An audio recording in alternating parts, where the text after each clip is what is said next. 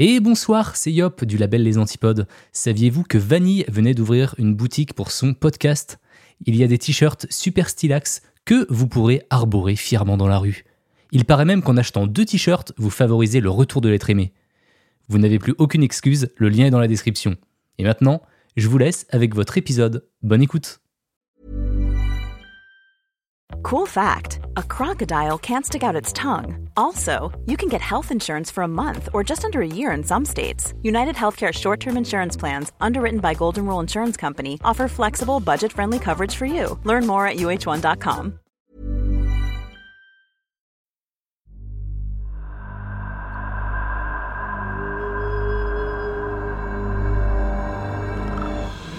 Vous écoutez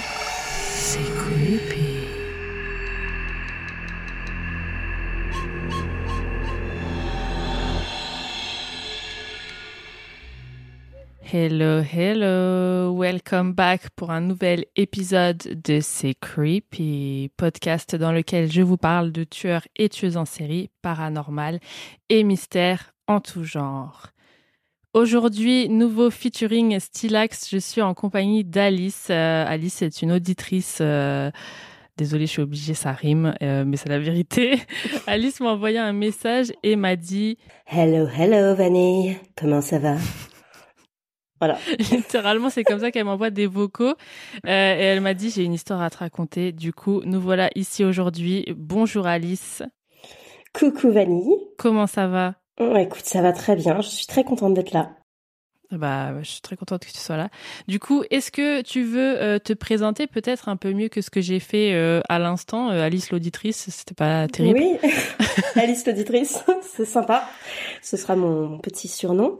Euh, écoute, euh, bah moi je suis donc euh, une auditrice de C'est Creepy depuis euh, un peu, euh, pas le tout début, mais j'ai découvert quand même euh, très rapidement et euh, je suis devenue assez addict, si bien qu'effectivement j'ai écouté tous les épisodes en, je crois, euh, je t'avais dit cinq jours, un truc comme ça. Wow.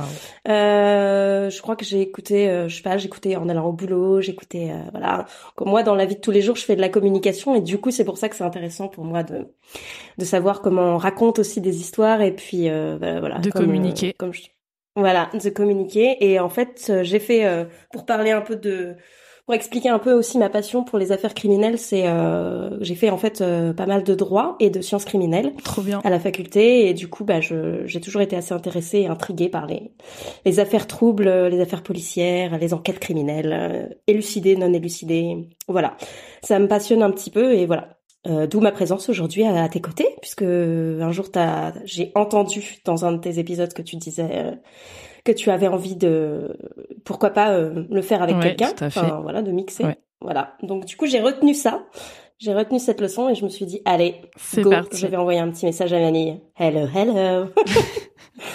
voilà. Et ben, c'est avec grand plaisir que bah on va écouter ton histoire aujourd'hui. Euh, et j'ai très hâte parce que tu m'as dit que tu nous as trouvé un sacré numéro. Oui, voilà, c'est tout à fait ça. C'est un individu un peu spécial là, dont on va parler aujourd'hui. Ok, et ben alors c'est parfait. J'ai hâte. On a tous hâte. Petite musique creepy. C'est parti. Let's go. Donc aujourd'hui, on va parler de l'affaire Georges Rapin. Donc c'est une affaire euh, qu'on appelle aussi l'affaire Monsieur Bill, de Monsieur Bill. Donc c'est une affaire marquante des années 1950, euh, dans, euh, en France notamment, parce que c'est une affaire française pour une fois. On, souvent on parle d'affaires américaines, euh, parce qu'il y a quand même beaucoup de fous aux États-Unis, mais il faut savoir qu'il y en a aussi en France. Donc dans les années euh, 1950, euh, cette affaire a été particulièrement marquante parce que la personnalité du protagoniste était super complexe et que c'est en gros un cas à part dans la mythomanie. Donc euh, vraiment, euh, comme j'aime à le dire, il a été un ber- il a été bercé un peu trop près du mur, ce- cet homme-là. Voilà, voilà, voilà. Donc en gros, euh, bon, je sais pas si tu, je crois pas que tu décomposes trop l'histoire en en plusieurs parties, mais moi c'est ce que j'ai fait un petit peu pour, euh, pour pouvoir un peu euh, m'y retrouver euh, dans l'histoire et ne rien oublier. Donc je vais d'abord te dresser un petit peu, euh, je t'explique un petit peu, je vais, je vais d'abord dresser le, le, le portrait de cet homme euh, et euh, donc re- replacer les choses dans leur contexte. Après je vais t'expliquer donc les faits, ce qui nous intéresse. Ok. les crimes. et ensuite, j'expliquerai pourquoi cette affaire est restée dans l'histoire, euh, pourquoi est-ce qu'elle est marquante et, euh, et voilà pourquoi elle, encore aujourd'hui, on en parle. Ok. Alors, euh, donc on va parler d'abord de, de, de, donc de l'homme en tant que tel, hein, qui va nous intéresser dans cette affaire, donc euh, c'est de sa situation personnelle. Donc comme je l'ai dit, il s'appelle Georges Rapin, George, George Rapin pour les Anglais. Donc là, Georges Rapin, donc c'est un Français qui est né le 30 août 1936. Il est né dans une famille euh, assez aisée de la bourgeoisie parisienne. Euh. C'est un petit privilégié, sympa. Euh, et en fait, ce qu'il faut savoir surtout, c'est qu'il est euh, élevé en fils gâté parce que, en fait, malheureusement, son frère aîné est décédé de façon prématurée. Et du coup, ses parents lui ont tout donné. C'est-à-dire, euh, ils l'ont pourri gâté parce que c'était bah, leur seul fils, du coup, et et voilà. Et donc, ils lui ont offert un peu tout ce qu'il voulait. Il était vraiment pourri gâté. Donc, il grandit dans le Paris des années 50, euh, ce Paris euh, qui fait la part belle aux, aux films de gangsters, aux romans des séries noires. À cette époque, il y a Hitchcock euh, qui, qui est vraiment sur le devant de la scène. Et du coup, euh, Georges, il est très intéressé par ce milieu-là, il est très admiratif de ces héros de séries noires. Et, euh, et très vite, adolescent, il est attiré par les armes. Et il veut devenir un, un grand bandit. euh, voilà, il se rêve à l'image des- des- des héros de ces films-là. Et donc, en fait, il rêve d'une réputation de brigand dans le milieu du banditisme parisien. En fait, il s'imagine euh, voyou euh, parmi les voyous. Et il y a un petit, tru- un petit fun fact qui est assez drôle, c'est qu'en fait, donc euh, Georges, c'est quelqu'un qui est très intelligent, mais instable et complètement turbulent. Et en fait, il parvient pas à rester ni à l'école, ni à conserver un emploi. Donc euh, voilà. Ok, bah comme tous les autres, quoi. Voilà. Pas de surprise. Euh, et du coup, en fait, euh, il connaît aussi, il faut le savoir, un problème de croissance. Donc ça, c'est un petit, fait euh, assez, assez fou. C'est qu'en fait, à euh, 14 ans, il mesure 1m40, 1m45. Donc il est vraiment tout petit, très chétif. Et du coup, comme bah, je pense qu'il est un peu blessé dans son estime parce qu'il a envie d'être un grand bandit, le creepy fact de l'époque, c'est qu'il se fait faire une série d'élongations. C'est très en vogue à l'époque, c'est-à-dire qu'on va lui étirer les, on va lui étirer les jambes. Enfin, il a mis des prothèses en gros. Et euh, grâce à ça, il va réussir par parvenir à la taille de 1m75 à l'âge de 23 ans. Ou à l'âge, l'âge qu'il a lors de l'affaire euh, qui nous occupe. Donc voilà, donc ça c'est un peu un creepy fact, euh, mais que je voulais quand même noter parce que bon bah moi je mesure 1m58, euh, si j'avais voulu euh, qu'on me fasse des élongations pour mesurer 1m75, euh, je sais pas si je sais pas si je l'aurais fait quoi. je sais pas. T'as quand même raté quelque chose. hein. Ouais, j'ai c'est vrai, c'est vrai que j'ai ouais, ça aurait pu être euh, une solution, mais bon. je décide de garder mon mètre 58, c'est pas grave. Euh, donc, euh, dans ce dans ce contexte-là de de de- de, besoin d'estime de lui-même, de besoin d'être un bandit, un voyou, euh, il veut vraiment. Faut savoir que pour contextualiser juste euh, dans la ville de Paris, donc il y a un quartier qui s'appelle Pigalle pour les gens qui vivent pas à Paris, qui connaissent pas forcément. Et Pigalle, c'est à cette époque-là, c'est la capitale des truands. C'est-à-dire que euh, notamment il y a un boulevard qui est le boulevard de Clichy, euh, qui appelé le boulevard des allongés ou l'allée des veuves. Tu vas voir pourquoi je parle de ça après. Et en fait, c'est tout simplement parce que c'est le boulevard qui fait, qui est le théâtre des règlements de compte entre bandes rivales et notamment euh, beaucoup de bandes corses, euh, voilà, qui se battent un peu contre contre tout le tout le reste des populations parisiennes. Euh, et donc, enfin, vraiment, il y a, y a un vrai euh, un vrai, c'est un vrai lieu euh, un peu, euh, un peu touchy où, effectivement les bandes rivales s'a- s'affrontent euh, et on la gâchette facile. Donc effectivement, il y a beaucoup de meurtres à cet endroit-là et beaucoup de crimes. Et donc en gros, euh, bah, c'est un peu un endroit parisien qui fascine notre Georges, qui a, qui a très envie d'être un voyou comme on l'a dit. Donc pour que l'illusion soit parfaite, Georges va prendre des allures de voyou. Donc dès la fin de son adolescence, il grandit, il commence à, à se déambuler dans, dans ce quartier-là, il s'exhibe avec un revolver à la ceinture, Ouais. il, euh, il roule en Gordini, qui est une, une voiture très prisée à l'époque et que ses parents lui offrent, puisque ses parents, on le rappelle, lui payent absolument tout. Euh, il fume des cigarettes par paquet, il commence à se faire un nom en tant que proxénète aussi. Et en fait, en gros, on le voit, il a les cheveux gominés, il a, en fait, il, il se- il se comporte comme un caïd, il se comporte comme un, ouais, comme un bandit, quoi. Il- donc, il a les cheveux gominés en arrière, il a une petite moustache fine, déambule sur les trottoirs, il se fait passer euh, pour un pour un bandit. Et le, le truc drôle aussi, c'est qu'il imite même, il va juste jusqu'à imiter l'accent corse. Donc je ne sais pas euh, ne me demande pas de le refaire. Je pense qu'il fait un truc du style euh, c'est moi qui, qui ai tué tout le monde, ok? C'est moi le, le, le bandit. euh. je sais pas. Je pense qu'il se rêve un peu en patron de la mafia, ok? Je pense qu'il fait une espèce de voix comme ça. Bon, je suis pas corse, hein, mais Ouais, pardon les Corses. euh, au ouais, pardon les. Corses, désolé, mais j'essaie. Comme il, limite mal, je limite mal. J'im- Voilà, donc de toute façon, c'est parfait.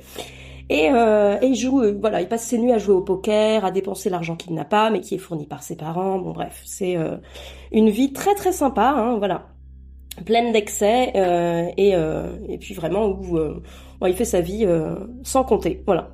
Il se construit donc sans difficulté. avec toute cette situation-là, et euh, ses parents donc qui sont vraiment attentifs et maternels à l'excès, euh, lui payent vraiment tout ce qu'il désire et viennent même à lui payer. Et alors là, c'est vraiment ça, ça prouve vraiment euh, le personnage est vraiment complètement, euh, complètement sous la sous la botte de, enfin voilà, complètement dépendant du, du fric de ses de ses parents. Mm. C'est que ses parents commencent à, euh, comme il n'a pas d'emploi et qu'il va pas à l'école, il lui paye un bar. Il lui paye deux bars même. Et le premier étant le plus connu, euh, puisqu'il va l'appeler le Bills Bar. Et il lui paye même une librairie parisienne. Alors, je sais pas euh, ce qu'il va faire dans cette librairie. Est-ce qu'il collectionne tous ses romans de séries noires euh, dans sa librairie? Est-ce que je sais pas exactement, mais euh, ça prouve qu'il sait lire déjà? Mais euh, quand tu lui dis, il lui, il lui paye, c'est en mode, euh, il est chef d'entreprise, euh, c'est bizarre un peu. Ouais, bah écoute, euh, j'ai pas le détail précis, mais apparemment il est propriétaire, euh, il devient propriétaire de ces lieux. Donc euh, ils lui ont acheté, j'imagine, le, les lieux, et après, bah lui, oui, il fait, il, il est en gérance en fait. J'imagine qu'il fait la, qu'il se dit responsable du lieu, mais qui, il sait rien Ouais, faire, ouais. donc euh, à part déambuler comme un caïd. Donc euh, voilà, il, il fait sa, il fait sa vie en, en se disant dirigeant de ces bars-là et, et responsable de cette librairie. Donc euh, ce qui contribue à faire qu'il roule des mécaniques. euh, que voilà, il, ouais, il se dit je suis probablement chef d'entreprise, ça va avec, avec le personnage de toute façon. Donc, euh, donc voilà, on rappelle qu'il a 23 ans hein, quand même. Donc euh, waouh. Mais bon, euh, dans tout ce dans tout ce contexte-là, évidemment, on n'en oublie pas l'amour. Les histoires d'amour, c'est quand même très important. Il s'éprend d'une d'une d'une entraîneuse. Donc l'entraîneuse, euh, je sais, moi j'avais pas entendu ça. euh, Aujourd'hui, je pense pas que ça que ça se dise toujours. Une coach. Ouais, en fait, c'est une, une employée des bars et des dancing et qui est payée pour engager les clients à danser, à consommer plus. euh, voilà, ça s'appelle une entraîneuse. Ok. Euh, bon, j'avais un peu plus ou moins compris ce que ça voulait dire, mais je, te- je pense que ça n'a plus ce nom-là aujourd'hui. Je pense que aujourd'hui, euh, je sais pas comment on appelle ça, mais je doute que ce, ce mot Est-ce que soit ça resté. existe Enfin, bon. toujours déjà? Euh, oui, c'est la, c'est une bonne question. Tu pourras le couper au montage si tu veux. voilà. En tout cas, il s'éprend de cette entraîneuse qui s'appelle Muguette Tyriel. Oui, Muguette. C'est très mignon, n'est-ce pas? Euh, Il s'éprend de Muguette, cette petite fleur qui a 23 ans et donc qui est entraîneuse. Et elle se fait surnommer Dominique ou Domino. Donc on va l'appeler Domino pour le reste euh, de l'histoire parce que c'est quand même plus simple et plus rigolo. dit, elle s'appelle Muguette et Ouais. il la surnomme Dominique. Oui. en fait, elle se fait surnommer, c'est ça doit être son nom d'entraîneuse, elle se fait surnommer Dominique ou Domino. Ok. Voilà. Ben, je sais pas, ça doit être le nom qu'elle a pris, le nom d'emprunt, euh, son, son, son blaze, son avatar, je ne sais pas, son, voilà, son blaze pour, euh, d'entraîneuse, j'imagine.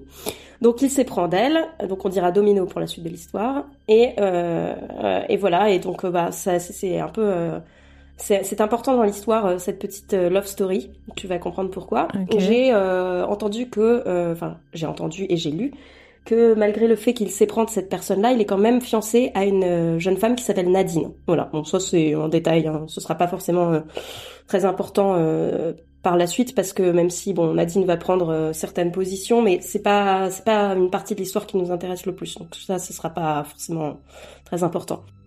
En tout cas, euh, suite à ça, dernière chose à noter quand même, c'est que comme euh, Georges Rapin est bien dans son personnage, qu'il développe euh, son identité de voyou, qu'il euh, voilà, on a vu, il s'habille vraiment, il est en costard cravate en permanence. Bon après c'est un enfant privilégié, de, ses parents sont super super friqués, ses parents lui payent tout ce qu'il veut, donc de toute façon de facto l'homme est toujours en costard cravate quoi. Ça va avec son look de voyou, de bandit, un peu corse, un peu voilà, complètement dans son personnage. Et donc, pour encore plus faire croire à tout ça, euh, ses parents lui payent même euh, des cours de d'art dramatique. Donc, il devient élève en, comédie dramatique et Georges Rapin se transforme peu à peu euh, en le personnage qu'il va devenir. Donc, il va se faire appeler Monsieur Bill par la suite. J'ai juste une question, genre ses parents, ouais. ils sont au courant de sa petite vie de voyou ou pas? Genre ils font ça pour peut-être le récupérer pour pas mal Non, ses parents, en fait, euh, à ses parents, je, pense qu'il lui, lui, il lui dit rien. Enfin, il leur, il leur dit rien parce que, en fait, lui, il est dans sa vie, il s'est fait ses trucs, mais ses parents, en fait, tu vas voir que par, par la suite, ils n'ont pas cessé de croire à son innocence, en fait. ok, d'accord. Ses parents, je pense qu'ils vivent dans leur petite bulle et qui comprennent pas, euh, voilà, enfin, ils sont vraiment dans leur monde, quoi. donc, il fait des cours de théâtre, il roule des mécaniques dans le Paris, euh, dans le Pigalle des années 50, euh, et donc, au fur et à mesure, ce nom, Monsieur Bill, qui était au début un petit nom, je pense, qui, voilà, un petit nom d'emprunt, ça va commencer à devenir sa véritable identité, et donc, c'est là où je vais pouvoir relater les faits qui nous intéressent, et notamment les crimes, puisqu'en fait, il devient peu à peu le héros de sa propre série noire. Et oui à un moment donné, ce qui se passe, c'est que Domino, donc on rappelle, c'est l'entraîneuse, elle lui soutire plusieurs millions de francs pour les remettre à son véritable compagnon. Donc son véritable compagnon, à elle, il s'appelle Stello. Et donc en gros là, Monsieur Bill, donc je vais l'appeler comme ça maintenant puisqu'il s'est transformé en Monsieur Bill, pète un câble. Donc il, euh, part en vrille, il, euh, il endosse le rôle de sa vie euh, puisqu'il décide d'agir à l'image des héros de l'époque, donc qu'il adule, dont on a parlé plus haut. Et en gros, euh, il, il, voilà, il est pas du tout euh, content de, de, de, cette chose-là, de ce qu'a fait Domino, et Domino voit qu'il s'énerve et elle euh, menace de le dénoncer en tant que proxénète. Ah. Elle lui dit tu vas te calmer parce que sinon moi je, je, je dis que tu es devenu proxénète. Je vais le dire aux autorités. Voilà. C'est la cata. Ni ni deux, il n'en fallait pas plus pour que Monsieur Bill devienne révèle sa part la plus sombre et ce qui se passe dans la nuit du vendredi 29 au samedi 30 mai 1959. Il entraîne Domino dans la forêt de Fontainebleau. Et à ton avis, c'est pour faire quoi? Sûrement pas pour ramasser des champignons? Pour cueillir la muguette. Euh, pour cueillir la muguette. Il va donc euh, de sang-froid lui asséner plusieurs balles dans le ventre et le dos. Voilà, il l'emmène en forêt, il lui envoie alors cinq balles en tout dans le corps. Et puis pour ne pas laisser de traces euh, de son crime abominable, en fait, il l'asperge d'essence et il l'enflamme avec un journal. Ok, d'accord. Facile, easy peasy, euh, tranquillement quoi. Voilà, donc le cadavre sera découvert par un marchand de chevaux et son garçon d'écurie. La victime est rapidement identifiée, et à ton avis, pourquoi? Ça c'est quand même assez crazy. C'est parce qu'elle a des escarpins roses au talon aiguille, et en fait, c'est la seule chose qui n'a pas brûlé. Ah. Voilà. Ah bah dis donc. Il a aspergé d'essence muguette. Donc il a fait un feu de un feu fleuri avec euh, Domino et euh, la seule chose qui reste et qui est retrouvée, c'est les escarpins roses au talon aiguille de cette femme. C'est important ce détail parce que euh, si tu veux, c'est c'est un peu un, un attribut féminin de, de, de prostituée à l'époque en fait, ce style de chaussures en tout cas à l'époque. Et en fait, comme elles sont retrouvées, il y a eu toute une enquête qui a été faite sur d'où elles venaient, de quelle boutique, euh, donc en fait, euh, quel était le vendeur? Ils sont donc les enquêteurs sont allés voir le vendeur pour dire à qui vous l'avez vendu et donc voilà, c'est comme ça qu'elle a pu être identifiée.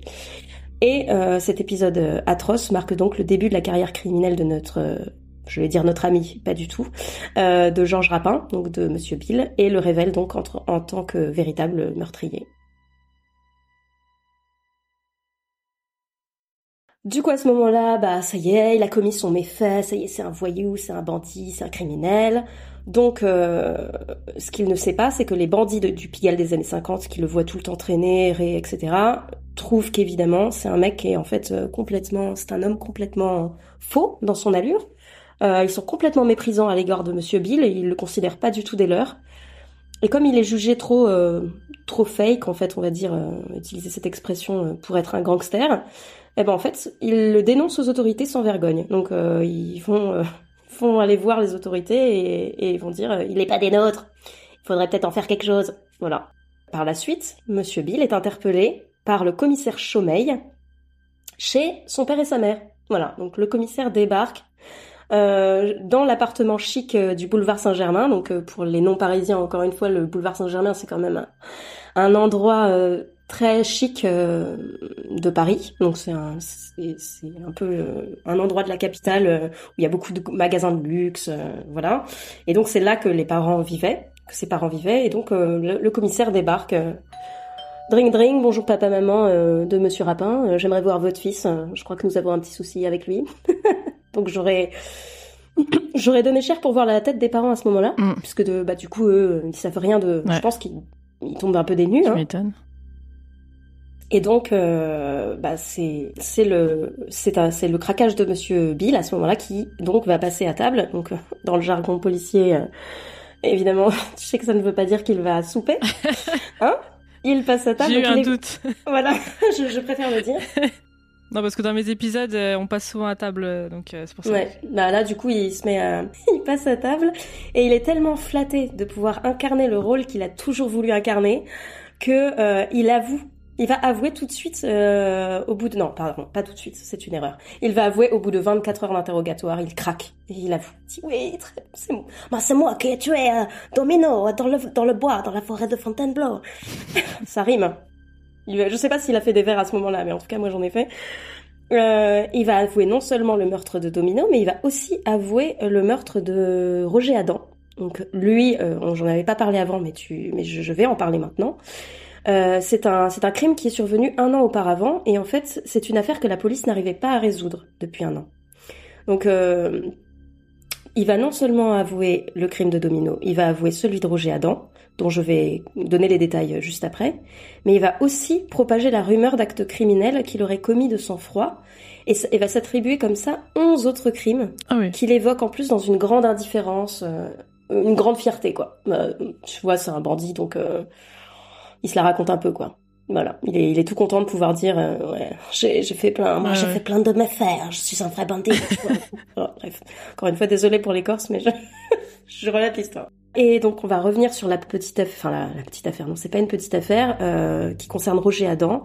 Donc en gros, ce qui s'est passé, c'est que, euh, d'ailleurs, il faudra que je souligne euh, une chose aussi. À l'époque, euh, enfin, je vais le faire tout de suite. Euh, il faut savoir qu'à l'époque, cette affaire, elle a été, euh, elle a eu une, fait l'objet d'une énorme couverture médiatique. Donc lui, il a été vraiment une star médiatique à cette époque-là, dans, enfin, en France. Euh, et en fait, c'est, je place quand même ça là, c'est que aujourd'hui, il faut quand même avoir une pensée pour les victimes parce que mm. Il a, il a fait l'objet de plein de coupures de journaux, il a été rendu célèbre, etc. Alors que, euh, bah, il y a quand même des victimes qui ont vraiment morflé de toute cette histoire, quoi. Et euh, notamment trois, notamment les trois enfants de Roger Adam dont je vais parler euh, tout de suite. Donc en fait à l'époque, euh, Monsieur Bill a une traction. Donc c'est une traction, c'est une voiture. Euh, alors je m'étais renseignée un petit peu euh, parce que moi je connais, je suis pas très automobile. Il est passé d'une Gordini à une traction. Donc une traction c'est une voiture euh, un peu très avec une très belle carrosserie à l'époque et en fait elle est très prisée par les autorités. Bon, voilà, je sais pas si c'est très intéressant, mais en tout cas, faut, faut le noter. Il a une traction qui est une très belle voiture à l'époque. Et en fait, euh, il va voir euh, un pompiste pour aller euh, se faire remplir d'essence sa voiture, et le pompiste n'est autre que Roger Adam. Donc Roger Adam lui verse de l'essence sur euh, dans le dans le bah, dans, dans, sa voiture sauf qu'en fait oupsie euh, il fait une petite goutte manifestement sur la carrosserie euh, de la voiture de monsieur Bill. Ah mon dieu c'est terrible. Monsieur Bill est juste euh, outré et et du coup lui fait une petite réflexion du style moi, je ne suis pas content, tu as salé ma voiture, tu n'as pas honte. Attends, monsieur Bill, il est en train de le regarder mettre de l'essence dans sa voiture à côté, genre il est à côté en train bah, manifestement, ou alors il voit dans le rétroviseur une goutte d'essence et oh mon dieu, Ah ouais, carrément. Trop bizarre. Ok. Bon, voilà, sympa. Toujours est-il que, voilà, monsieur Bill euh, n'est pas content, donc il lui fait savoir. Et du coup, Roger Adam, euh, bon, enfin, il est un peu méprisant aussi vis-à-vis de ce, ce, jeune homme, un peu, euh, un petit voyou et tout, donc il lui dit, c'est très important. Il lui dit Petit con. Oula. Oh my god, bro. Oh, hell no, man. What the fuck? Voilà, insulte suprême pour notre protagoniste qui est complètement mais euh, choqué d'entendre ça et, euh, et ben, une fois de plus il est blessé dans son estime euh, et se dit non non on ne peut pas me traiter comme ça je ne suis pas un petit con hein, pour qui il se prend t'as vu je le fais de mieux en mieux hein. je m'habitue et du coup euh, bah, comme il est complètement choqué, c'est euh, Monsieur Bill euh, va réagir comme il sait si bien le faire, donc euh, c'est-à-dire qu'il va la battre d'une balle dans la tête. Voilà, dans la nuit du vendredi saint, c'est-à-dire début avril 1958. Donc soit un an avant le meurtre de Domino. À son domicile? Non, à, dans, à Villejuif, dans un quartier de, de Villejuif. Ah oui, donc il l'a retrouvé et tout, ok d'accord. Bah, je me demande si, alors ça c'est- c'est pas précisé dans les dans les coupures que j'ai lues, mais je me demande s'il l'a pas fait, euh, tu vois, si c'est pas arrivé vraiment justement quand il lui euh, quand il lui versait de l'essence ou vraiment peu, peu Ah de jours après. euh. Ouais. Il toujours est-il que voilà, il le tue d'une balle dans la tête. Et euh, faut savoir quand même que Roger Adam, bah c'est un meurtre gratuit. euh, il a trois enfants, il est père de famille. Enfin voilà, c'est atroce. Et à cette époque-là, euh, bah la police n'arrive pas à savoir ce qui s'est passé en fait. Plus tard, la police saura que Monsieur Bill a effectivement commis ce meurtre parce qu'il a donné des détails au sujet de cette affaire que personne n'arrivait à, à donner jusqu'à présent. Donc euh, ils vont il va notamment dire euh, Moi, il a neigé cette nuit-là, et il neigeait, et du coup il y avait du sang rouge par terre euh, dans la neige. Je sais pas, mais c'est c'est en tout cas c'est avéré. C'est le détail qu'il donne, c'est qu'il c'est qu'il a neigé et, euh, et les policiers du coup euh, savent que c'est lui. Voilà, Bon, c'est bizarre.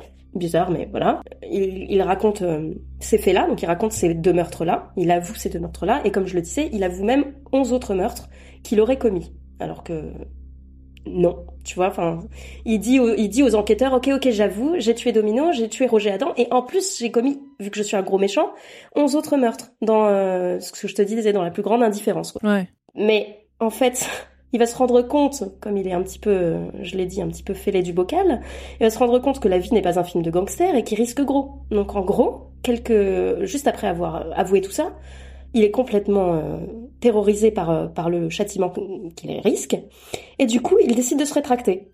C'est ballot, parce que c'est trop tard en fait. Euh, donc les deux premiers meurtres de Domino et de Roger lui sont attribués.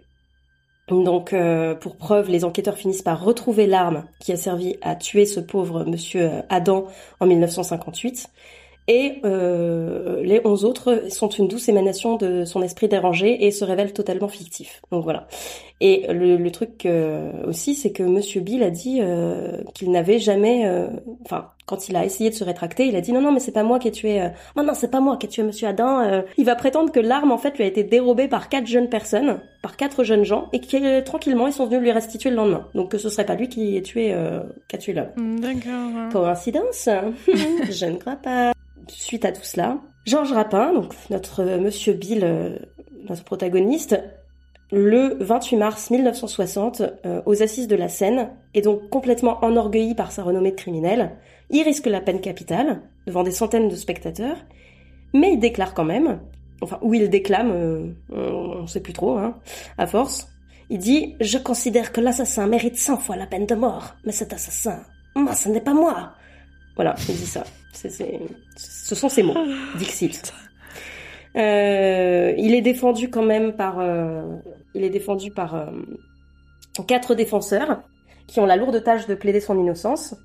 Le bâtonnier du barreau de Melun, euh, qui est commis d'office depuis le début de l'instruction, et surtout le plus célèbre avocat pénaliste de l'époque, euh, Monsieur René Floriot, qui est en fait euh, qui est payé grassement par ses parents parce que, euh, bah, comme on le sait, ses parents euh, défendent leur fils bec et ongle, et, euh, et surtout, il- comme je te le disais depuis le début, ils le pensent innocent, donc euh, ils Ouais, n'ont jamais cru Non, à tous les méfaits qu'il a commis. Voilà, Mm. c'est euh, c'est l'amour, euh, c'est l'amour paternel Ouais, et maternel, voilà, l'amour parental. Voilà, sublime. Et donc, euh, tous ces défenseurs insistent sur le fait que, faute de témoins et de crimes, en fait, tout le dossier euh, repose que sur les déclarations de Rapin, que celui-ci a en- ensuite renié. Donc, en fait, en gros, ils disent, bah, vu qu'il dit un peu n'importe quoi, euh, il n'est pas coupable. Bien sûr. Va conclure, toi non plus, tu n'y crois pas du tout. Florio, donc l'avocat, le célèbre avocat pénaliste, va conclure sa plaidoirie qui dure quand même trois heures et demie en disant Pouvez-vous dire qu'un demi-fou qui s'est accusé de 11 crimes inventés est coupable de deux autres crimes? Est-ce que tu peux le dire? Bah, pourquoi pas? Ben, il ne l'entend pas de cette oreille. En tout cas, euh, donc ça, c'est vraiment, euh, enfin, c'est c'est une, c'est une blague de bout en bout.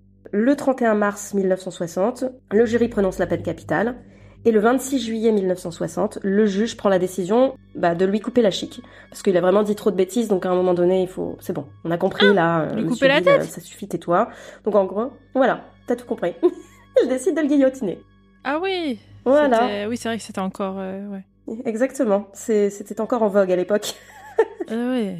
Et du coup, en fait, c'est chose faite dans la petite cour de la santé. Donc c'est un endroit. euh, C'est une blague, petite cour de la santé. Tu viens de faire couper Oui. ta tête.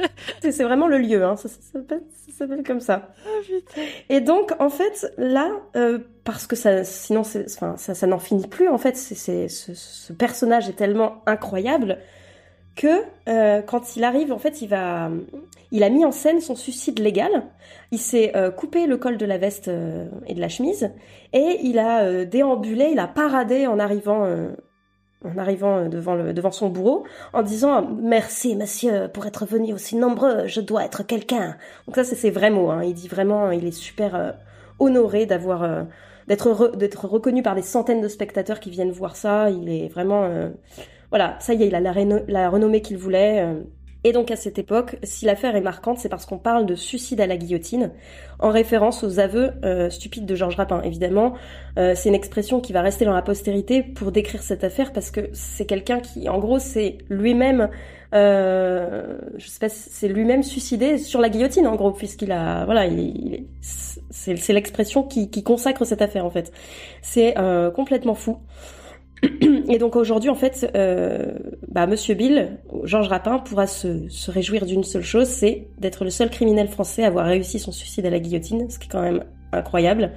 Et c'est quand même euh, la preuve de, l'importance de sa folie. Folie qui donc a définitivement euh, marqué l'histoire de la justice française. Et ce, ces meurtres, enfin c'est cette, euh, affaire complètement horrible avec ces meurtres complètement odieux qui ont été perpétrés à ce moment-là et qui ont bah, marqué les médias et qui en ont fait une, affaire avec une énorme couverture médiatique comme je disais et, donc bah, malheureusement malheureusement célèbre. Voilà. Eh ben, il les a tués vraiment pour euh, rien. Enfin, une goutte euh, de la carrosserie et puis, euh, Exactement. puis une menace. Enfin, vas-y, ok.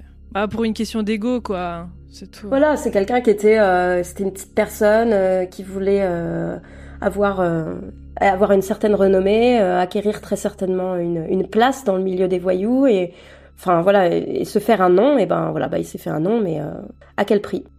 Voilà, c'était très sympa. Eh ben, putain. C'est un, c'est un, c'est digne des plus grands Hitchcock en effet, hein, parce que franchement c'est quand même euh, un être particulièrement euh, mythomane et particulièrement fou, comme on aime à en écouter, euh, à l'écouter dans tes podcasts. Voilà.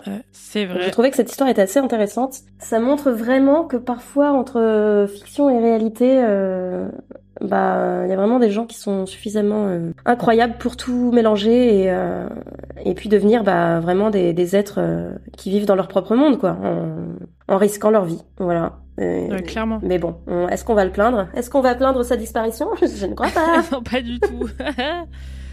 pas du tout. Au revoir. Bye bye. voilà. Eh ben, C'était l'histoire un peu cocasse d'un individu un peu spécial qui ne fera jamais la, la- le gros titre des affiches de films, mais qui a fait le gros titre des coupures de journaux à cette époque. bah, j'en ai jamais entendu parler. Je pense que c'est une affaire qui est pas forcément très relatée, même si elle a fait les, elle a fait les gros titres à une époque, mais euh, du coup c'est pour ça, j'en avais jamais entendu parler non plus, et quand je suis tombée dessus, je me suis dit tiens ça, ça peut être intéressant de justement de d'en parler parce que je, je trouvais que l'identité du, moi qui ai fait du théâtre aussi beaucoup, qui était comédienne un petit peu, je, trouve que le, cette personnalité complètement euh, égocentrique et folle, euh, ben, c'est assez troublant et jusqu'où peut aller la folie? Et ses parents, après, ils ont. Est-ce qu'ils ont, euh, après sa mort, essayé de publier des livres ou des trucs comme ça, ou pas du tout? Parce que de toute façon, ils étaient déjà blindés. Mais euh, tu, sais ou pas s'ils ont essayé de médiatiser Après, je sais pas si à l'époque, ça- les gens, ils Euh, ont joué autant qu'aujourd'hui, tu sais. euh. Non, bah je, euh, effectivement, je, j'ai pas, j'ai pas, c'est possible, mais je t'avoue que j'ai pas vu ce, ce détail euh, par la suite. Et euh, euh, ce que je sais, c'est que ses parents ont, ont toujours cru en son innocence, euh, même, euh, même après sa mort en fait. Hein, ils sont jamais remis en question euh, leur fils. euh, ils l'ont soutenu mordicus, euh, voilà, des années, euh, des années plus tard même. eh ben, C'est sympa. Bonne ambiance. Ouais, bah merci pour cette histoire que je ne connaissais pas. Je ne sais pas si les auditeurs la connaissent. Euh, C'était très intéressant. Bah merci. Merci de m'avoir écouté. C'était pas aussi creepy que certaines affaires de de mangeurs d'hommes, mais euh, je trouvais ça pas mal quand même, euh, psychologiquement parlant, Mm. de s'intéresser à cette affaire. Ouais, c'est intéressant de voir d'autres euh, d'autres profils des fois parce que c'est vrai que j'ai tendance à faire toujours le, le même genre de, de profil, mais là c'est intéressant de- d'en entendre Mm. un autre pour une fois. Euh, donc merci pour cette histoire. C'était c'était très très intéressant et c'est un personnage, euh, pff, je sais même pas comment le qualifier, débile.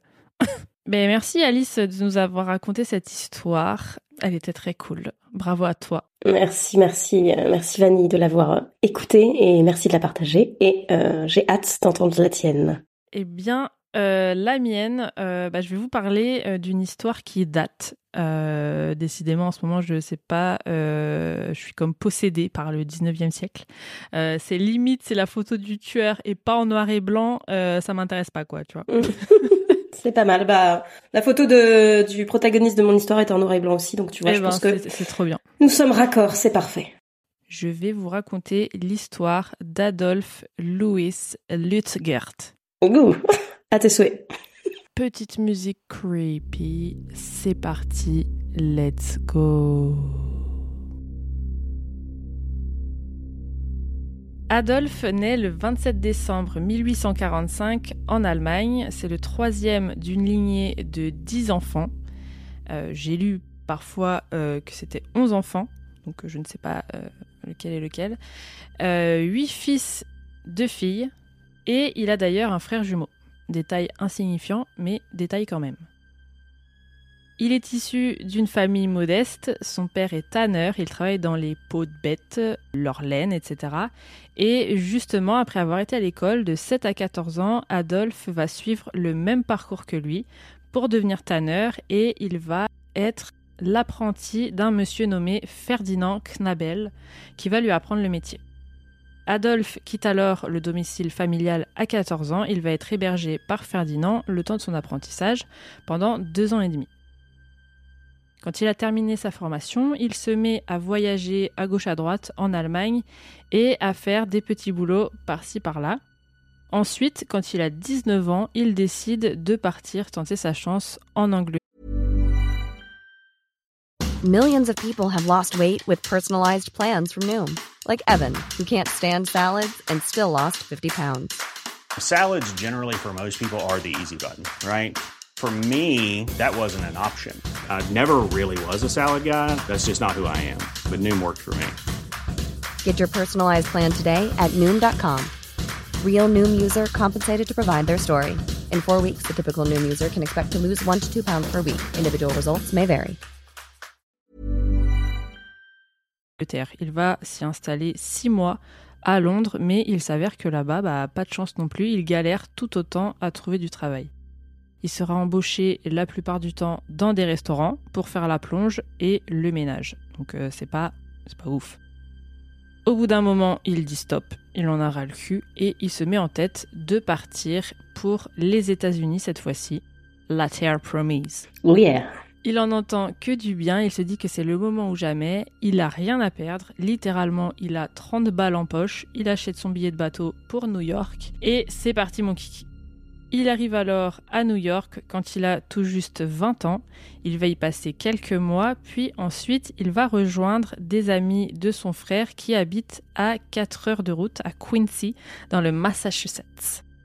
Il va rester avec eux pendant 4 mois, puis sans doute attiré par euh, les bad vibes, il va déménager à Chicago, la ville où tous les serial killers décident de s'installer. À cette époque, pour rappel, c'est la ville de H.H. Holmes, de Belle Gunness, de John Wayne Gacy un peu plus tard, et j'en passe. Donc voilà, il se barre à Chicago, qui est quand même à 15 heures de route, et il s'y installe avec pour mission de se trouver un taf en lien avec ses études, le tannage, qui pour rappel n'a rien à voir avec euh, les techniques d'autobronzage. Et c'est bingo, il est engagé dans une tannerie là-bas, mais le problème, bah, c'est qu'il ne le paye pas assez régulièrement, euh, ce qui l'oblige à compléter ses revenus en faisant encore des petits boulots sur le côté, et ça l'arrange pas trop. Il va changer de tannerie à deux reprises jusqu'en 1872 où il va décider de lancer sa propre entreprise et contre toute attente, euh, c'est dans un tout autre domaine, euh, l'alcool. Au fil des années, il a réussi à mettre de côté euh, et du coup, avec ses 4000 dollars d'économie, il ouvre un petit saloon, un petit bar sur Webster Avenue et ça marche assez bien. C'est dans ces eaux-là qu'il rencontre sa première femme, Caroline Robke. Il se marie, de, et ils ont ensemble euh, deux enfants, mais malheureusement, Caroline, quelques années plus tard, environ cinq ans plus tard, elle meurt. Non Mais ne vous inquiétez pas, car seulement deux mois plus tard, délai qu'on souhaite à tous nos maris bien sûr, pas du tout, Adolphe va retrouver l'amour en Louisa Bickness, euh, qui était, je cite, une jolie jeune femme d'origine allemande. On dit qu'il était fou amoureux, in love de Louisa. Pour vous mettre dans le contexte, Louisa, elle avait 23 ans au moment de leur rencontre et Adolphe en avait 93. Non, je rigole, il en avait 32. On dit que Adolphe était un homme très imposant physiquement, contrairement à Louisa qui était toute petite à côté. Comme je vous l'ai dit, Adolphe a eu le coup de, de foudre. Pardon, j'avais écrit le coup de fouf, j'ai un peu bugué. Petite faute de frappe. On va se calmer quand même. Et pour ce deuxième mariage, euh, il y va à fond. Il lui fait graver euh, son alliance avec ses nouvelles initiales, LL, Louisa Lutgert. Il claque un peu quand même. C'est l'amour de sa vie. Euh, enfin, le nouveau. Donc voilà, tout se passait plus ou moins bien au début dans leur couple, comme d'habitude. Et avec elle, il aura quatre enfants supplémentaires. Malheureusement, il n'y en aura que trois qui survivront au-delà de l'âge de 2 ans. Adolphe et sa femme vivent au-dessus de leur saloon, les affaires sont bonnes et euh, ils sont très économes, ils mettent de côté le maximum et euh, ils ont hâte que leur business décolle un jour parce qu'ils euh, veulent devenir riches, genre très riches. Et c'est là qu'Adolphe va s'intéresser au marché de la saucisse. Il tente d'en confectionner euh, pour les vendre les étés, parce que euh, à Chicago, le business des saucisses, je ne sais pas pourquoi, c'est que l'été, donc je pense que c'est un délire de barbecue. Il arrive à faire beaucoup de profit, donc il va décider de reconvertir son entreprise, son saloon, en entreprise à saucisses. Voilà, pourquoi pas. Après tout, c'est presque pareil. Et en 1879, il ouvre sa petite usine à saucisses. Euh, voilà, trop mignon. Enfin, petite. Ils avaient 80 euh, 000 dollars de budget. Dollars de l'époque, bien sûr, donc une grosse somme. Adolphe voulait construire une usine révolutionnaire de 6 étages avec des voies de chemin de fer qui passaient à travers euh, au rez-de-chaussée carrément. Louisa, elle, elle n'était pas trop d'accord. Elle voulait faire construire une usine un peu plus petite et garder une partie de l'argent pour l'investir ailleurs. Au final, c'est lui qui a eu le dernier mot et euh, il a fait construire son usine gigantesque. Ça ressemble aujourd'hui car euh, l'usine est toujours debout, mais elle sert maintenant d'appartement. Donc euh, voilà, vous pouvez aller regarder ça si ça vous intéresse. Et là, incroyable, son saucisse business décolle, il explose le marché littéralement. En fait, Adolphe, il a réussi à trouver un moyen de faire de la saucisse 365 jours par an ce que apparemment tous les gens dans la saucisse à l'époque n'arrivaient pas à faire. Lui, c'est un boss, c'est un Allemand euh, surtout, donc il a la technique euh, secrète qui leur est tous euh, livrée à la naissance, bien sûr. L'argent coule enfin à flot et monsieur fait construire pour Madame Louisa une maison immense à trois étages, accolée à son usine à saucisses, donc romantique, dans laquelle il habitera bah, avec Louisa forcément, et leurs deux fils, Elmer et Louis. Bon, par contre, me demandez pas où sont passés les autres gosses, je sais pas, mystère et boule de gomme. Apparemment, il y en a un qui est plus vieux et les autres, euh, bah, je sais pas, soit ils sont morts, soit. Euh, voilà, aucune idée. Adolphe fait beaucoup parler de lui dans les environs, c'est un génie. Il est prononcé euh, roi de la saucisse. c'est pas une blague, hein. en 1893. C'est un titre honorifique. c'est un titre honorifique, tout à fait. Je vous mettrai les images euh, promotionnelles de son entreprise euh, à saucisse sur mon site. Euh, on peut voir ses pubs de l'époque et tout, c'était stylé, on va pas se mentir. Donc grâce à ça, grâce à ce titre du roi de la saucisse, il va décrocher un gros gros contrat pour être le fournisseur officiel de saucisses de Francfort pour l'exposition universelle de Chicago. putain, j'ai jamais autant dit saucisse de ma vie. C'est la même exposition universelle que H.H. Holmes. Donc voilà, c'était à la même époque, même ville. C'est dingue, quelle coïncidence. L'exposition universelle va bien sûr faire exploser son chiffre d'affaires. Le roi de la saucisse, euh, bah, saucisse à fond. On estimait sa richesse à près de 10 millions d'euros euh, d'aujourd'hui. Donc voilà, il vivait bien, sa petite famille aussi, jusqu'au jour où l'exposition universelle prend fin et malheureusement son ascension dans la saucisse avec. Le pays va vivre une mauvaise passe économique qui va directement impacter l'entreprise d'Adolphe et qui l'entraînera petit à petit dans la faillite. Tout ce temps, sa femme, Louisa, n'est au courant de rien du tout. Contrairement à son mari, elle est restée super économe, euh, bien qu'ils aient engagé trois domestiques à la maison. Et ces domestiques diront même à ce propos que c'était très étrange qu'elle vive au-dessous de ses moyens, qu'elle n'avait pas l'air aussi heureuse qu'on pouvait le penser. Adolphe repousse le moment, mais il va devoir l'annoncer à Louisa euh, qu'il n'est plus le roi de la saucisse. Et c'est à partir de là que le couple va partir Oula. Je crois que j'étais j'étais high hier quand j'ai écrit ça parce que j'ai écrit le couple va partir en chipolata. Mais c'est pas drôle du tout. En live. Va partir en live. ah, va partir en live. C'était déjà pas la joie, mais là, ça dégénère à la maison. Ils enchaînent dispute sur dispute à propos d'argent. Euh, Louisa était bien évidemment pas d'accord sur la manière dont ils dépensaient toutes leurs économies et tous leurs revenus euh, dans le business saucisse. Elle voyait les choses autrement et lui ne voulait rien entendre. Pour elle, c'est lui qui a fait périr l'entreprise à cause de sa mauvaise gestion des finances. Et si seulement il l'avait écouté, eh ben, euh, ils n'en seraient pas là. Et pour ces propos qui forcément ne plaisaient pas à Adolphe, Louisa se faisait battre euh, de plus en plus souvent et les domestiques en étaient témoins à plusieurs reprises, ainsi que leurs enfants. Ce sont elles d'ailleurs qui commencent à faire circuler les rumeurs dans le quartier. Tout le monde va finir par être au courant. Puis, soudain, plus un bruit. À partir du 1er mai 1897, plus personne ne croise Madame Louisa, même ses fils, qui vivent avec elle. Ils demandent alors à leur père, Adolphe, où elle se trouve, et celui-ci leur répond bah, qu'elle est partie la veille dans la soirée pour rendre visite à sa sœur.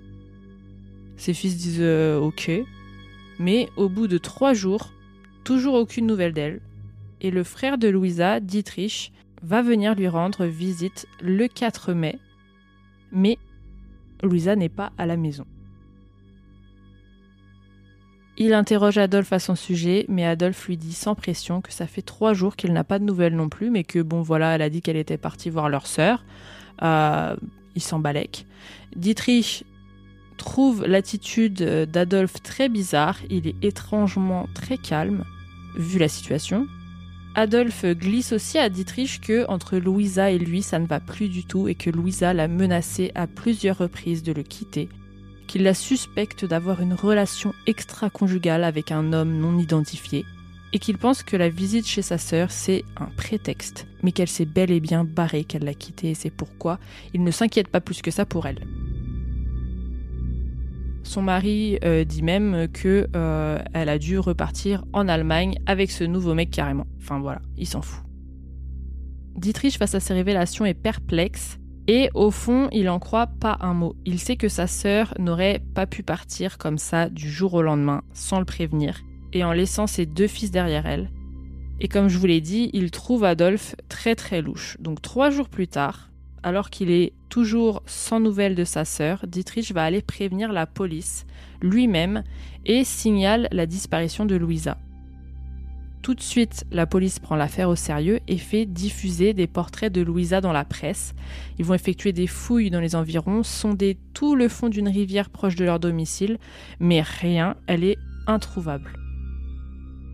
Ils pensent malgré tout, comme Dietrich, que Adolphe est en effet suspect, mais sans preuve pour avancer quoi que ce soit ou pour le faire arrêter, ils continuent de chercher. La police interroge toutes les connaissances de Louisa ainsi que tous leurs voisins et justement ceux-ci qui ont entendu leur dispute agitée depuis plusieurs semaines vont les signaler à la police et vont aussi leur faire part des rumeurs qu'ils ont entendues en ville, selon lesquelles Adolphe aurait commencé à fréquenter une femme assez riche, une certaine Christine Fields, depuis qu'il a fait faillite, et qu'il avait en tête de se marier avec elle aussitôt que Louisa ne serait plus là. Et comme par hasard, elle a disparu du jour au lendemain. Ils interrogent aussi la dernière personne à avoir vu Louisa à son domicile, la domestique Mary Semmering, qu'ils ont engagée récemment. Elle dit qu'elle a vu Madame Louisa quitter la maison vers 22 heures. Tout le monde qui connaissait Louisa d'accord pour dire qu'il était très peu probable que Louisa ait un amant, c'était pas trop son style, et encore moins qu'elle soit partie avec en laissant toute sa vie derrière elle, ses fils, etc. Même si, euh, bah, au final, tout le monde se rend compte que c'était une femme battue et qu'elle était, malheureuse, elle n'aurait jamais laissé ses enfants derrière elle. De son côté, lui, Adolphe, avait carrément fait installer une chambre dans son bureau à l'usine pour ne plus avoir à rentrer à la maison et euh, à se disputer avec la femme le soir. Louisa et euh, ses fils le voyaient de moins en moins, ils venaient juste au moment des repas et c'est tout. Bien sûr, il profite aussi de cette chambre à part dans son bureau pour euh, fricoter avec des femmes. D'ailleurs, Louisa commençait à entendre les fameuses rumeurs selon lesquelles il en fréquentait plusieurs, de préférence des veuves bien friquées, dans le but d'obtenir de l'argent pour son entreprise à saucisses, car il était perpétuellement en train d'emprunter à droite et à gauche pour éponger ses dettes et maintenir son business à flot. Preuve à l'appui, un jour, des employés le prennent la main dans le sac, plus ou moins, en train de galoche euh, nul autre que sa domestique, Mary. Chérie, c'est pas ce que tu crois, je peux tout expliquer. Vas-y, je t'écoute. Bah en fait, j'avais juste envie de. L'enquête prend un tournant creepy quand un autre employé de l'usine à saucisses, Wilhelm Fulpeck, confie à la police que ce 1er mai 1897, jour de la disparition de Louisa, il l'a aperçu en train de rentrer dans l'usine vers 22h30. Le gardien de nuit dira la même chose, il a vu le couple ensemble ce soir-là, il explique que cette même soirée, son patron lui a demandé de faire une course pour lui, et qu'ensuite il lui a dit de rentrer chez lui pour la nuit. Pourquoi faire, monsieur Lutgert Et attention, grosse coïncidence de fou malade, on retrouve dans les comptes de l'entreprise une facture d'une commande qui a été passée la veille de la disparition de Louisa pour qu'il se fasse livrer 171 kg de potasse caustique et 22 kg d'arsenic. Vous allez me dire, bah oui, mais bon, en même temps, ils en utilisent souvent dans les usines à saucisses, c'est sur leur liste de commandes habituelle, mais à ce moment-là, ça faisait dix semaines que l'entreprise était fermée. Dix semaines, mais comme par hasard, poup, une petite commande d'arsenic comme ça, juste avant que sa femme disparaisse. Aucun des employés n'arrive à justifier cette commande et un chimiste affirmera que les produits chimiques commandés la veille, la potasse et l'arsenic, n'avaient aucune utilité dans une usine à saucisses. Mais alors, où est Madame Louisa? Tout le monde l'a vu rentrer dans l'usine, mais personne ne l'a vu ressortir. À ce stade, les enquêteurs sont convaincus que le roi de la saucisse nous cache quelque chose. Je crains le pire. La police est persuadée qu'il a tué sa femme et l'a dissout dans un baril d'acide au sein même de son usine. La police organise une perquise de l'usine le 15 mai. Le concierge leur recommande de commencer par les sous-sols, où sont entreposés toutes les grandes cuves de 4 mètres sur 2 mètres qui servent à cuire les saucisses. Les enquêteurs vont s'intéresser à une cuve en particulier près des fours qui servaient à fumer la viande. Elle est à moitié vide et elle est remplie d'un liquide graisseux rougeâtre qui pue la mort. Ils vont le vider et à l'aide de bâtons vont fouiller parmi les résidus qui se trouvaient dans le liquide. Rapidement, ils tombent sur un morceau de crâne et tenez-vous bien, deux bagues, dont une où sont gravées les lettres LL. C'est la bague de euh, Lola Lucette, bien sûr. Évidemment Ils inspectent ensuite le four juste à côté et retrouvent parmi les cendres des ossements humains que le médecin légiste reconnaîtra comme étant ceux d'un orteil, de côte et d'un crâne humain, et plus particulièrement ceux d'une jeune femme. Il trouve aussi des parties métalliques qui sembleraient appartenir à un corset.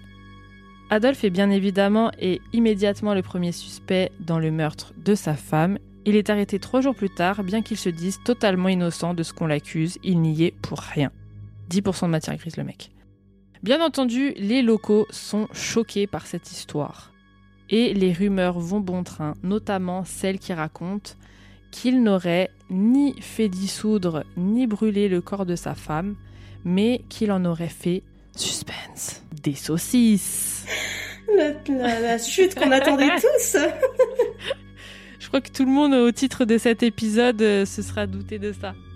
Une fois cette rumeur lancée, les ventes de saucisses dans la région ont été catastrophiques. Personne n'a voulu prendre le risque. Le procès se tient en août 1897 et c'est l'euphorie générale. Toute la populace se rue pour espérer rentrer dans la salle d'audience et y assister. On note d'ailleurs une majorité de femmes super curieuses qui venaient voir à quoi Monsieur Ludgert ressemblait. Le procès commence, c'est un peu la pagaille concrètement, ils disent qu'aucun corps n'a vraiment été retrouvé. Après là je comprends pas, faut m'expliquer ce que foutaient des morceaux de crâne humain et d'orteils dans les fumoirs à saucisses. La défense, elle, affirme que Louisa n'est pas morte, qu'elle est simplement partie d'elle-même, comme elle l'avait annoncé à son mari pendant les disputes. L'avocat de Luedgert euh, en est personnellement persuadé, à tel point qu'il va engager de son propre argent 2000 dollars euh, dans ses recherches de témoins. Parce que oui, il y a de nombreuses personnes qui euh, disent avoir aperçu Louisa après la date de sa présumée disparition. D'ailleurs, je vous mets le lien dans mes sources d'un site où il y a la liste de toutes les villes où Louisa aurait été aperçue. Alors il y a plein de villes, mais ça reste quand même concentré dans la partie nord, euh, nord-est du pays, autour de Chicago. Et si vous cliquez sur chaque ville, vous avez le petit article de journal de l'époque avec le témoignage de la personne qui dit avoir vu Louisa. En vrai de vrai, j'ai lu que parmi ces témoignages, la plupart étaient en fait bidons. C'était des mensonges, des canulars. Et le reste, c'était des témoignages de gens qui s'étaient un peu emportés. Euh, ils avaient en vérité seulement aperçu des femmes alcooliques en train de vagabonder seules dehors. Et tout de suite, ils ont fait le lien euh, avec l'affaire. Mais c'était pas du tout Louisa. Voilà. Donc euh, la plupart, c'est du fake. Lors de ce premier procès, du coup, la majorité des personnes qui constituent le jury pensent qu'il a effectivement tué sa femme, dont la police, euh, au vu des preuves irréfutables qu'ils ont trouvées, de la bague gravée LL retrouvée dans le baril. Mais il y en a quand même un, euh, et l'avocat, du coup, ça fait deux, qui pense qu'il est totalement innocent et qu'elle a juste disparu, et qu'elle reviendra sûrement bientôt pour sauver son mari de la tourmente mais ce sera pas le cas, bien sûr. Sont appelés à la barre plusieurs employés qui travaillaient à l'usine la nuit fatidique. Trois d'entre eux disent avoir bien vu Madame Louisa rentrer dans l'usine en compagnie de son mari vers 22h30. Elle était vêtue comme si on l'avait tirée de chez elle alors qu'elle était en train de chill le soir près de sa cheminée. Elle avait pris un truc léger pour se couvrir et elle était en chaussons. Alors que cette nuit-là, il faisait froid et il pleuvait. Je rappelle innocemment que leur maison se situe littéralement à côté de l'usine. Genre, euh, elle est accolée à l'usine, quoi. Donc euh, voilà. Il a sûrement dû lui dire Viens voir deux secondes et euh, voilà, elle est juste sortie pas habillée. C'est pas un kidnapping. elle a pas fait euh, 30 km en pyjama pour arriver à l'usine, quoi. Et c'est le témoignage du gardien, dont on a rapidement parlé tout à l'heure, qui sera le plus lourd dans cette affaire. Il va donner plus de détails sur le déroulement de la soirée. Il explique que M. Ludgert lui a demandé de descendre deux barils de potasse au sous-sol à la chaufferie. Il a dit qu'il l'a vu verser ces deux barils de potasse dans une des cuves pour la porter à ébullition. Et dix minutes après l'arrivée de Madame Louisa à l'usine, Adolphe aurait demandé au gardien de quitter son poste. Il lui a demandé d'aller lui chercher des cachets dans leur pharmacie, des calmants, ce qu'il a fait. Et quand il est revenu au sous-sol pour les lui donner, le gardien a trouvé la porte fermée à clé. Le gardien ne s'arrête pas là dans ses révélations, il dit que suite à la première fouille que la police a effectuée sur les lieux, monsieur Ludgert est venu lui demander s'ils avaient trouvé quelque chose, ce à quoi le gardien lui a répondu que non. Ils n'ont rien trouvé de suspect et Ludgert aurait dit C'est bon alors. Et Adolphe, il lui aurait promis un meilleur poste, mieux payé quand l'usine à saucisses rouvrirait, en échange de son silence. Pour ne pas arranger son cas, Adolphe aurait été rendre visite à Agatha Tosh. Quel nom, j'adore. La femme du gérant de la taverne qui se situe en face de l'usine, il serait venu lui dire de ne pas dire à la police qu'elle avait vu de la fumée sortir des fours de l'usine la veille. Euh, il lui dit que ça va pas bien se passer pour lui si elle leur dit ça. Agatha refuse de garder le silence et elle témoignera pour la police. Elle dira qu'elle a bien vu de la fumée s'échapper de l'usine alors qu'elle était censée ne plus être en fonctionnement à ce moment-là. Et elle rajoutera même qu'un homme a tenté de la faire taire juste avant le procès en venant l'intimider. D'autres personnes diront avoir été témoins d'événements assez étranges, comme un homme qui aurait entendu un cri vers 22 heures le soir de la disparition de Louisa quand il passait près de l'usine. Bon, après, on dirait que c'est le seul qui l'a entendu. Lors du procès, Adolphe n'est pas très vocal. On note même exactement le nombre de fois où il répète les mêmes phrases. Par exemple, quand il est questionné, on note qu'il va dire Je me souviens plus. 116 fois. Hmm, je sais pas. 54 fois. C'est possible. 47 fois. Je m'en rappelle plus. 18 fois. Donc voilà, il n'est pas très impliqué comme vous pouvez le voir. La riche veuve, euh, sa dernière maîtresse, est elle aussi venue témoigner pour dire qu'en effet Adolphe euh, lui parlait souvent de sa femme Louisa en négatif, qu'il avait laissé entendre qu'il souhaitait se débarrasser d'elle. Par contre, euh, leur domestique, Mary, avec qui il avait été pris en flag là, elle, elle dira que bah non, il a toujours bien traité sa femme, qu'elle n'était pas battue. Elle avait au début avoué avoir eu une relation avec lui, mais Mary se rétracte et elle dit que non. Il ne s'est jamais rien passé entre eux. Et euh, bah, je pense que sur ce coup-là, elle s'est fait aussi intimider et menacer comme la femme de la taverne. Euh, ils ont sûrement dû lui dire de dire du bien de lui et puis au passage de dire bah, qu'ils n'étaient pas euh, si proches que ça. Comme ça, ça clean un petit peu le personnage. Par contre, c'est cramé bien sûr, donc au final, ça sert à rien. Parlons-en d'ailleurs de la défense. Il continue de s'obstiner sur le fait que Louisa est bien vivante quelque part que ce n'est pas les morceaux de son corps ni ses os qui ont été retrouvés.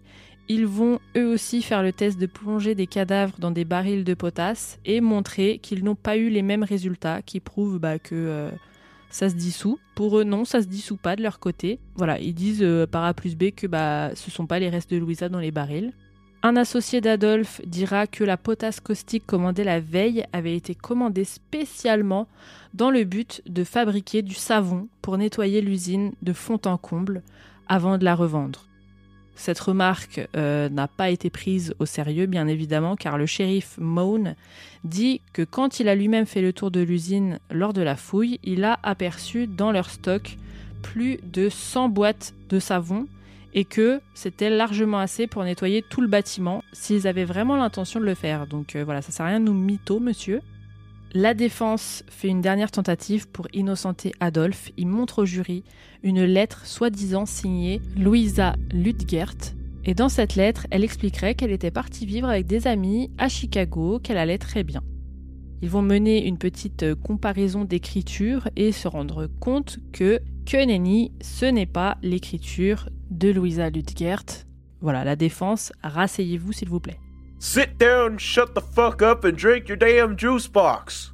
Le 18 octobre, on laisse le jury débattre, mais après 66 heures de délibération, ils ne parviennent pas à se mettre d'accord sur un verdict. Ils se décident à relancer un deuxième procès le 29 novembre 1897. Adolphe a besoin de son avocat pour euh, le deuxième procès, mais il n'a plus de fric à ce stade, donc il va faire un appel aux dons à quiconque voudrait lui venir en aide pour se payer un avocat. Quasiment personne ne lui répond et il est forcé le 19 janvier 98 à se défendre lui-même. Il prend la parole devant tout le monde et d'ailleurs ce jour-là c'est la pagaille, tout le monde est excité, la police galère à faire maintenir le calme dans la salle après des heures et des heures à clamer son innocence, sans que personne n'y croit, Adolphe est enfin reconnu coupable du meurtre de sa femme Louisa le 9 février 98. Il l'embarque, il l'enferme à la prison de Joliet. C'est là que Ludgert sombre peu à peu dans la folie. Il dit à tout le monde que sa femme est revenue pour le hanter, il la voit. Elle lui parle. Hey, bonjour. Elle lui dit qu'elle prépare sa vengeance et soi-disant, il comprend pas du tout pourquoi, parce que bien sûr, il maintient en prison qu'il n'a rien fait. Très tôt le matin du 27 juillet 1899, Adolphe, qui s'apprête à prendre son petit déjeuner, est pris d'une crise cardiaque. Il meurt. Peu de temps après sa mort, un homme révèle qu'il avait rencontré Adolphe en prison en 1898 et qu'il avait lu avec son accord dans les lignes de sa main. C'est lors de cette rencontre que le roi de la saucisse lui aurait confessé avoir tué sa femme à un moment où il était possédé par le diable. Alors euh, on la connaît celle-là hein, à force, le coup du diable, et euh, il semblerait qu'il ait aussi fait ces mêmes aveux à un autre prisonnier. Après bon, on le savait hein, qu'il était euh, Donc voilà, il est mort en prison. Mais attendez, l'histoire ne s'arrête pas là. On dit que le fantôme de Louisa aurait commencé à faire son apparition au domicile des Lutgert, peu après qu'Adolphe soit incarcéré. Les voisins disent avoir aperçu à plusieurs reprises une femme vêtue d'une robe blanche qui s'appuyait contre la cheminée du salon. La maison a fini par être louée, mais aucun des locataires n'a réussi à y rester très longtemps. On rapporte aussi que Louisa a fait quelques apparitions dans l'usine à saucisses par la suite et qu'elle déambulerait dans les rues de son quartier toujours aujourd'hui et surtout vers la date de sa mort, le 1er mai. Et je vais vous lire un article qui décrit une de ces apparitions et qui a été publié le 4 avril 1901 dans le journal. Ouvrez les guillemets. Près de quatre années se sont écoulées depuis la mort de Madame Louisa Lutgert. Et maintenant, son fantôme apparaît dans le bâtiment de l'usine, sur l'avenue où elle a été tuée. Plusieurs personnes qui vivent dans la rue peuvent témoigner de ce fait. John Seifert, le gardien de l'usine, Auguste Beck, le tenancier du bar juste en face de l'immeuble, et Gustav Haas, qui vit dans la maison anciennement occupée par Adolf Lüdgert, sont trois des nombreuses personnes qui ont vu l'apparition. Seifert a signalé l'incident à la police le mercredi, le fantôme étant apparu pour la première fois mardi. Mercredi soir, le capitaine Hermann Schuttler de la brigade de l'avenue Sheffield a envoyé les détectives John Quinn et William Bloll à l'usine. ça en fait du monde. Une lumière est bientôt apparue à l'une des fenêtres de l'usine et les officiers ont décidé d'enquêter. Avec leurs revolvers tirés de leurs étuis et portant chacun une lanterne, ils sont entrés dans l'usine en compagnie de Seifert. Immédiatement, une lumière s'est précipitée devant eux, comme si elle était une traînée de foudre. Puis, prenant l'escalier, elle est descendue du premier étage au sous-sol. Les agents l'ont suivie et quand ils sont arrivés au sous-sol, ils ont vu à nouveau la lumière. Elle était à l'endroit même où se trouvait la fameuse cuve dans laquelle le corps de Madame Lutgert avait été désintégré. Queen s'était précipitée sur elle, mais elle a disparu. Et avant qu'il ne réalise, elle était dans un coin, à 15 mètres de distance.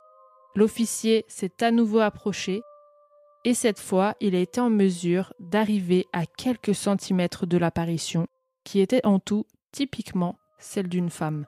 L'officier a bondi sur elle, mais ses bras se sont heurtés à un petit baril et sa tête a traversé une vitre. La lumière a disparu, mais une foule d'hommes et de femmes qui étaient à l'extérieur du bâtiment à regarder ont dit qu'à peine avaient-ils entendu le fracas d'une vitre qu'ils avaient vu la lumière apparaître vers le haut de l'usine. Les policiers sont retournés au poste. Et ils croient fermement aux fantômes. Fermer les guillemets.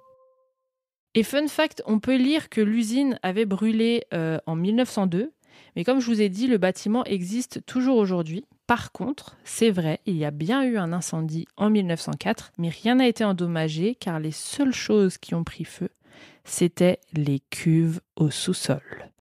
Comme par hasard. Voilà, c'était l'histoire du roi de la saucisse et du meurtre de sa femme Louisa, Perso, je suis persuadée qu'il l'a tué. On est d'accord, hein, euh, Alice? Absolument. Je suis exactement. Je, partage ton avis. C'est pour le moins abject. J'ai plus du tout envie de barbecue tout à coup. Mais tu sais qu'ils font des saucisses euh, véganes maintenant. N'hésitez pas à me sponsoriser euh, si vous avez des saucisses végétales. Et n'oubliez pas de faire un tour aussi sur mon site pour aller voir toutes les photos de l'affaire. C'est super intéressant. Je vous en mets une tonne. Comme d'habitude, vous verrez tout. Euh, les plans de l'usine, la photo du couple, vraiment tout. puis les petites publicités de son entreprise. Donc voilà. Alors dis-moi Alice, qu'en as-tu pensé de cette histoire? Ah, cette histoire complètement euh, creepy. Euh, on imagine très bien euh, ce qui peut se faire dans une usine à, saucisses hein, par un criminel, évidemment. Hein. On, le, on le devinait. Mais écoute, non, je suis censée aller me faire à manger là, mais je t'avoue que je commence à me demander si je vais aller me faire cuire le, le steak que j'avais prévu de manger. Mais sinon, non, merci beaucoup euh, pour cette histoire. Je ne la connaissais pas non plus. Et euh, ah bah, parfait. C'est vrai qu'elle est pas très. On n'en parle pas, pas souvent, mais euh, je l'avais entendue comme ça furtivement une fois et je me suis dit, ah, c'est intéressant. C'est une histoire un peu complète, quoi. Ouais. Et c'est vrai que la partie fantôme à la fin, moi je m'attendais à parce que j'avais vu vite fait, oh il y a une histoire de vengeance avec un fantôme et tout, et je m'attendais à ce qu'il se passe beaucoup plus de choses. Mais c'est vrai que d'un côté, est-ce qu'on peut se demander si c'est pas elle qui qui l'a hanté euh, à la prison et qui, qui, au final lui a provoqué une crise cardiaque tellement il angoissait et tout. Mm. Euh, parce qu'il est mort vraiment un an à peine euh, après s'être fait incarcérer. Et après, bah, il y a toutes ces histoires de bah, les gens qui la voient, etc. Et puis, euh, comme par hasard, euh, le feu euh, qui prend là dans la dans, dans l'usine à saucisses, et comme par hasard, c'est que dans les cuves.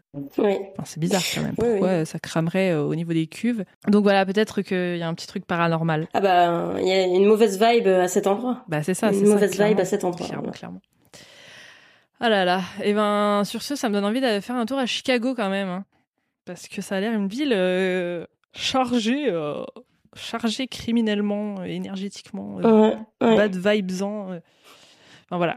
Bah, c'était un plaisir de faire cet épisode avec toi. Ton, ton histoire était grave cool. N'hésite pas à revenir si tu nous en trouves une autre dans le genre un jour et que tu as envie de nous la raconter. Merci beaucoup, Vanille, de m'avoir invité sur ton podcast. C'est un grand honneur d'avoir pu partager un peu de, de vibe creepy sur, sur ces histoires assez euh, historique finalement, puisqu'elles se passent euh, toutes les deux quand même dans un temps plutôt ancien. Ouais.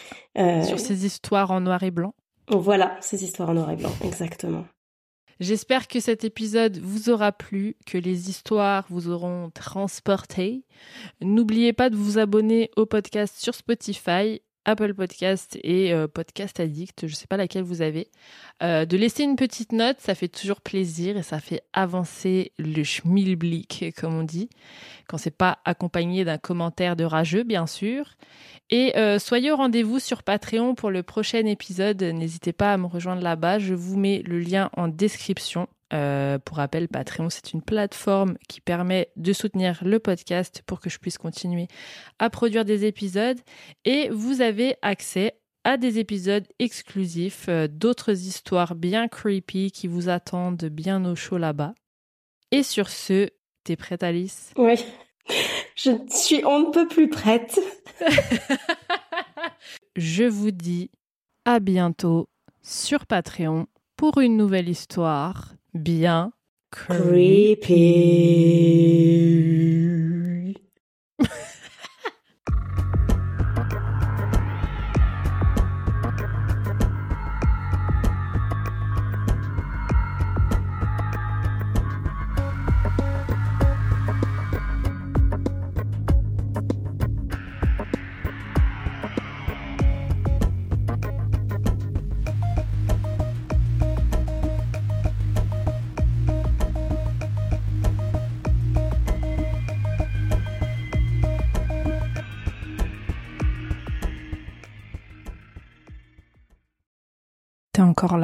Envie d'écouter plus d'épisodes de C'est Creepy Une douzaine d'épisodes exclusifs t'attendent sur mon Patreon. Ouais, une douzaine. Voici un petit aperçu de ce qui t'attend. Oui, mais un pistolet d'alarme, c'est pas une arme. Tu sais, c'est des balles à blanc, en fait. Hmm, c'est pour faire peur. je me suis dit, peut-être le pistolet, il fait radio réveil ou je sais pas ce qu'il s'appelle. Candy a dû s'emparer de la hache et pour ce faire, elle a dû distraire Betty en lui mordant la main Ensuite, elle frappe Betty à l'arrière du crâne avec la hache. Sauf qu'à l'époque, ils sont pas très très microbes et bactéries. Du coup, Charles décide d'écourter son séjour à Paris et rentre au Glandier le 3 janvier au bout de sa vie, ou plutôt au bout du rouleau de PQ. Et c'est Marie. Vu qu'il y avait des doutes de meurtre, prouvez à tout le monde que ce n'est pas un meurtre, prouvez que c'est un suicide. Refaites les tests, montrez que bah voilà, avec la corde, nanana, lancez le truc par, par dessus bord. Non, ils ont rien fait. C'est aberrant. Quelle indignité. Sache que tu peux aussi dès aujourd'hui rejoindre mon Patreon gratuitement pour tester et écouter un épisode exclusif. Tu auras tout de suite accès à l'épisode sur la macabre histoire d'Edgin, mais aussi à la version vidéo de mes épisodes publics que je commence à filmer pour que vous ayez accès aux coulisses. Pour rejoindre, rien de plus simple. Tu trouveras le lien Patreon dans la description de cet épisode. À tout de suite pour plus d'histoires bien Creepy.